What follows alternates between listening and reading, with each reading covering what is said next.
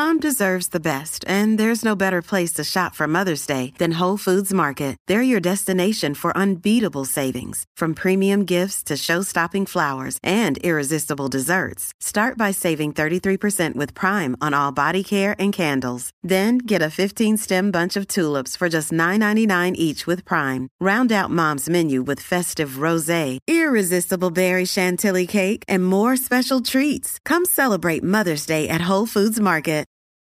From sponsoring cultural events to partnering on community projects, creating youth programs to supporting first responders, at MidAmerican Energy, caring about our community goes beyond keeping the lights on.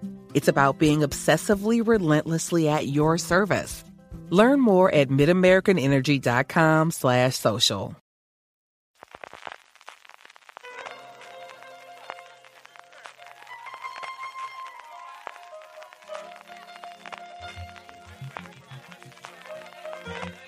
Estás escuchando Fuera de Series con CJ Navas. Bienvenidos a Streaming, el programa diario de fuera de series en el que un servidor, CJ Navas, te trae las principales noticias, trailers, estrenos y muchas cosas más del mundo de las series de televisión. Edición del miércoles 13 de julio, día de Emmys. Vamos a repasar una por una las principales categorías de las nominaciones que ayer se dieron a conocer en Hollywood. Antes de ello, permíteme recordarte que si vas a aprovechar el Prime Day para hacer tus compras en Amazon, si lo haces desde amazon.fueradeseries.com, a ti te costará lo mismo y a nosotros nos estarás ayudando. Ya sabes, para Prime Day, para Cyber Monday o para cualquier otro día del año, si compras en Amazon, hazlo desde amazon.fueradeseries.com, a ti te costará lo mismo y a nosotros nos estarás ayudando. Hay varias noticias en el día, pero evidentemente la que ocupa todas las portadas de los medios especializados y no tan especializados son las nominaciones de los semis. Se dieron a conocer a las ocho y media de la mañana, hora de Hollywood, no todas las categorías porque son un montón, solamente las principales, actrices, actores, mejor drama, comedia, serie limitada, película, estas cosas nada de dirección ni de guion. Las categorías tanto de dirección como de guion tienes que irte a mirar el PDF completo que tiene sesenta y tantas páginas porque no aparece, como os digo, en ninguna de las notas inicialmente. Y creo que lo mejor que podemos hacer es ir comentando, pues de una forma más o menos jocosa y hablando un poquito de, bueno, las sorpresas, tanto las que están como las que no están, que hay alguna que otra también importante, de las nominaciones que hay. Hoy haremos un repaso global y luego las tres principales categorías, drama, comedia y serie limitada o antología, y a lo largo de estos días pues iremos comentando el resto de las categorías. Cosas interesantes. Primero, grandes ganadores, al menos por número de nominaciones, 25 ha tenido Succession, cosa que no sorprende absolutamente a nadie, 20 ha tenido Ted Lasso, las mismas que tuvo en su primera temporada, recordemos que estas nominaciones son por la segunda temporada, y 20 también, quizás la primera gran sorpresa, de Wild Lotus, es la miniserie más nominada de todas en esta nueva edición edición 2022 de los Emmys. A partir de ahí, Hacks con 17, solo asesinatos en el edificio, que luego hablaremos de ella. También 17, Euphoria 16, incluido hasta tres nominaciones para Zendaya, Barry 14, Dopsy 14, Separación, la serie de Apple TV Plus, 14 es la que más tiene de la plataforma de la manzana, El juego del calamar 14, también hablaremos de ella después, Ozark 13, a la academia le sigue encantando la serie de Bateman, Stranger Things 13, no tampoco es como la tercera que tuvo solo 9, pero muchas menos de las que tuvo la primera y segunda temporada, de Marvelous Mrs. Maisel, hablando de series que adora la academia, 12, y Pam y Tommy, quizás otra de las grandes sorpresas, también 10. Vamos con las categorías principales. Mejor drama tenemos Better Call Saul, Euphoria, Ozark, Separación, El Juego del Calamar, Stranger Things, Succession y Yellow Jackets.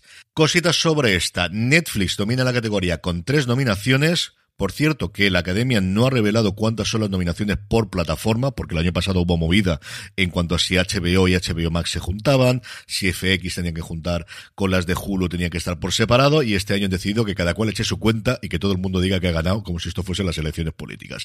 En fin, que caso es que en, en drama, quien domina en las ocho series que han sido nominadas es Netflix con tres, Ozark, El Juego del Calamar y Stranger Things, seguidas de HBO con, bueno, pues la ganadora de los últimos años, Succession, y luego con Euphoria, que ha tenido desde luego una revitalización esta última temporada. ¿Quién podría ganar aquí? Pues la lógica dictaría que Succession que hiciese pues lo que en su momento hizo Mad Men o lo que posteriormente hizo Breaking Bad o cosas similares, pero es cierto que Separación ha sido quizás la niña bonita de Hollywood de primeros de año, ahora en verano lo está siendo The Bear, una serie que desgraciadamente todavía no ha llegado a nuestro país, y luego está el efecto última temporada de Better Call Saul que igual podría funcionar a su favor, aunque yo creo que se quedarán más en las categorías de actuación que comentaremos después. Hablando precisamente de este efecto final de series, no le ha servido a DC Sass para aparecer. Yo estaba por seguro que iba a aparecer, pero no, no ha sido así. Y quizás la otra que se podría echar de menos, aunque yo tenía casi seguro que no iba a ser nominada, es Yellowstone. La serie de Kevin Costner, que de hecho no ha tenido ni una sola nominación. Ni una pero vamos, ni títulos de crédito, ni vestuario, ni nada que les ponga. O sea, hasta 1883, que es su spin-off, ha tenido tres nominaciones. No, pues Yellowstone no ha tenido ni una sola. Mira, mejor serie de comedia, Abbott Elementary, que es una de las grandes ganadoras. Hasta tres nominaciones ha tenido su creadora, Quinta Bruson. Barry, no extraña a nadie. Carrion Enthusiasm, tampoco extraña absolutamente a nadie. Hacks, de Marvelous Mrs. Maisel, Solo Asesinatos en el Edificio, Lo que hacemos en las sombras y la vigente ganadora, Ted ¿Quién podría ganar aquí? Pues nuevamente uno dictaría que Ted Lasso, aunque la recepción en la segunda temporada no fue tan buena como, o no fue tan unánime desde luego como en la primera, solo Asesinatos en el Edificio tiene a su favor que se está emitiendo ahora su segunda temporada, cosa que va a ocurrir igual en Estados Unidos con lo que hacemos en las sombras, que va a comenzar la emisión de su tercera temporada esta misma semana en Estados Unidos, Hacks que acaba de terminar, Barry que si está buscando algo distinto pues es la que puedes premiar, y luego yo creo que desde luego la tapada puede ser Abbott Elementary, que es una comedia que ha puesto de acuerdo a todo el mundo, tanto de crítica como de audiencia, que es un recuerdo o un regreso a las comedias cuando no tenían que ser tan complicadas, simplemente tenían que ser divertidas y con personajes a los que les cojas cariño. También algo similar a lo que pasa con Ted Lasso, tampoco nos engañemos. Y yo creo que podría ser de verdad la tapada de volver a dar un premio a una cadena en abierto que hace bastante, bastantes años que no se da uno de los premios grandes a una serie que se emite en una cadena en abierto, como es en este caso la ABC americana. Aquí que se echa de menos Cobra Kai, que es una de las que se ha caído de una forma extraña, y sobre todo Atlanta. Atlanta sí ha sido nominada a algunos de sus actores y actrices, pero no ha sido nominada como mejor serie de comedia, cuando en su momento lo dominó absolutamente todo. Y en cuanto a serie limitada de antología, tenemos hasta tres series emitidas en Estados Unidos en Hulu, Dopsic, The Dropout y Pam Tommy, una de Netflix es Inventinana, que pasó sin pena ni gloria, y por último la que para mí desde luego la gran favorita, que es The White Lotus de HBO. Quizás de Dropout se podría meter por en medio, se habla muy muy bien de la interpretación de Amanda Seyfried y de la aluvión de series que hemos tenido basada en hechos reales, con inventores, estafadores, cada cual que lo toma como quiera. Quizás es la que mejor, desde luego, crítica y parece que recepción ha tenido en los últimos tiempos.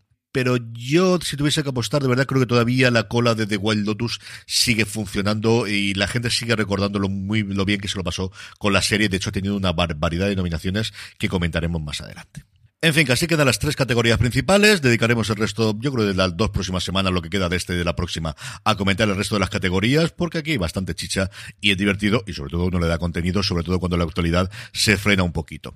Vamos con los estrenos de hoy miércoles 13, que madre mía de mi alma, parece esto que fuese una semana en medio de marzo con las nominaciones de los Emmy, qué locura.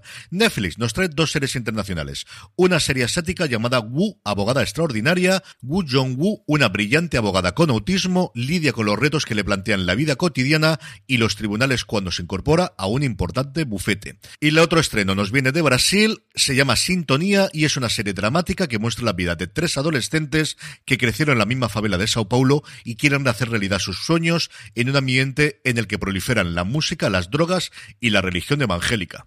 If you look for it, every day has cause for celebration. Celebrate a friend for their promotion, baby wedding, life thing. Celebrate yourself for keeping the couch warm. It's no easy feat, especially if it's a big couch. Or maybe you just want to celebrate living in 2022 where you can get beer, wine, and spirits delivered from Drizzly in under 60 minutes without leaving said couch. So download the Drizzly app or go to drizzly.com. That's D R I Z L Y.com and get your favorite drinks delivered today. Vaya cóctel de tres cosas. En fin, me, me, ha encantado esto de música, drogas y religión evangélica. HBO Max nos trae la tercera temporada de Tuca y Bertie, la serie de animación original de Netflix, con varios de los responsables de esa maravilla llamada Boya Horseman, que canceló la plataforma del Gigante Rojo después de la primera temporada, la repescó Adult Swim y por eso se puede ver dentro de HBO Max. Siguiendo con la animación y ahora hablando de Ricky Morty, dos de sus responsables, Justin Roiland y Mike McCahan, tienen otro proyecto paralelo que se llama Solar Opposites, cuya tercera temporada nos llega también hoy a Disney Plus dentro de su plataforma, evidentemente, Star. El otro estreno de Disney Plus se llama Besos y Presagios, es también una serie asiática en la que Ji-Sol puede ver el futuro cuando besa a alguien. Un día accidentalmente besa a su jefe y ve que en el futuro estarán en la misma cama. No soy capaz de añadir nada a esta sinopsis, grandísima sinopsis. Y el gran estreno sin discusión del día para mí es la tercera temporada de Atlanta que por fin llega a Disney Plus. La que fue en su momento la niña bonita de los semis con Donald Glover a la cabeza, como os comentaba antes, no ha tenido nominación a mejor comedia, ha tenido alguna puntual a sus intérpretes, pero desde luego no el arrase que tenía en sus momentos. En una temporada que yo he podido ver completa y que es Claro, es que decir que es una temporada rara de Atlanta es muy complicado. Yo siempre he dicho que Atlanta es la serie que cuando te sientas en el sofá nunca sabes lo que va a ocurrir. Y ocurría así en la primera y en la segunda. En esta quizás llevada al exceso. Nunca sabremos, o al menos hasta que lo confiese Donald Glover, Hiro Murai o cualquiera de los responsables de la serie, si el hecho de tener tanto episodio independiente como vais a encontrar en esta tercera temporada, fuera del arco de ese tour europeo de Paperboy y el resto de los personajes, es una razón de la pandemia o estaba pensado desde el principio. Pero es cierto que quizás es un poquito exagerado la cantidad de episodios independientes o fuera de la historia global que tenemos. Dicho eso, a mí me ha gustado muchísimo. Creo que el primero, que es un episodio independiente, está muy, muy bien como historia de terror. Es de las cosas más terroríficas que he visto en los últimos tiempos.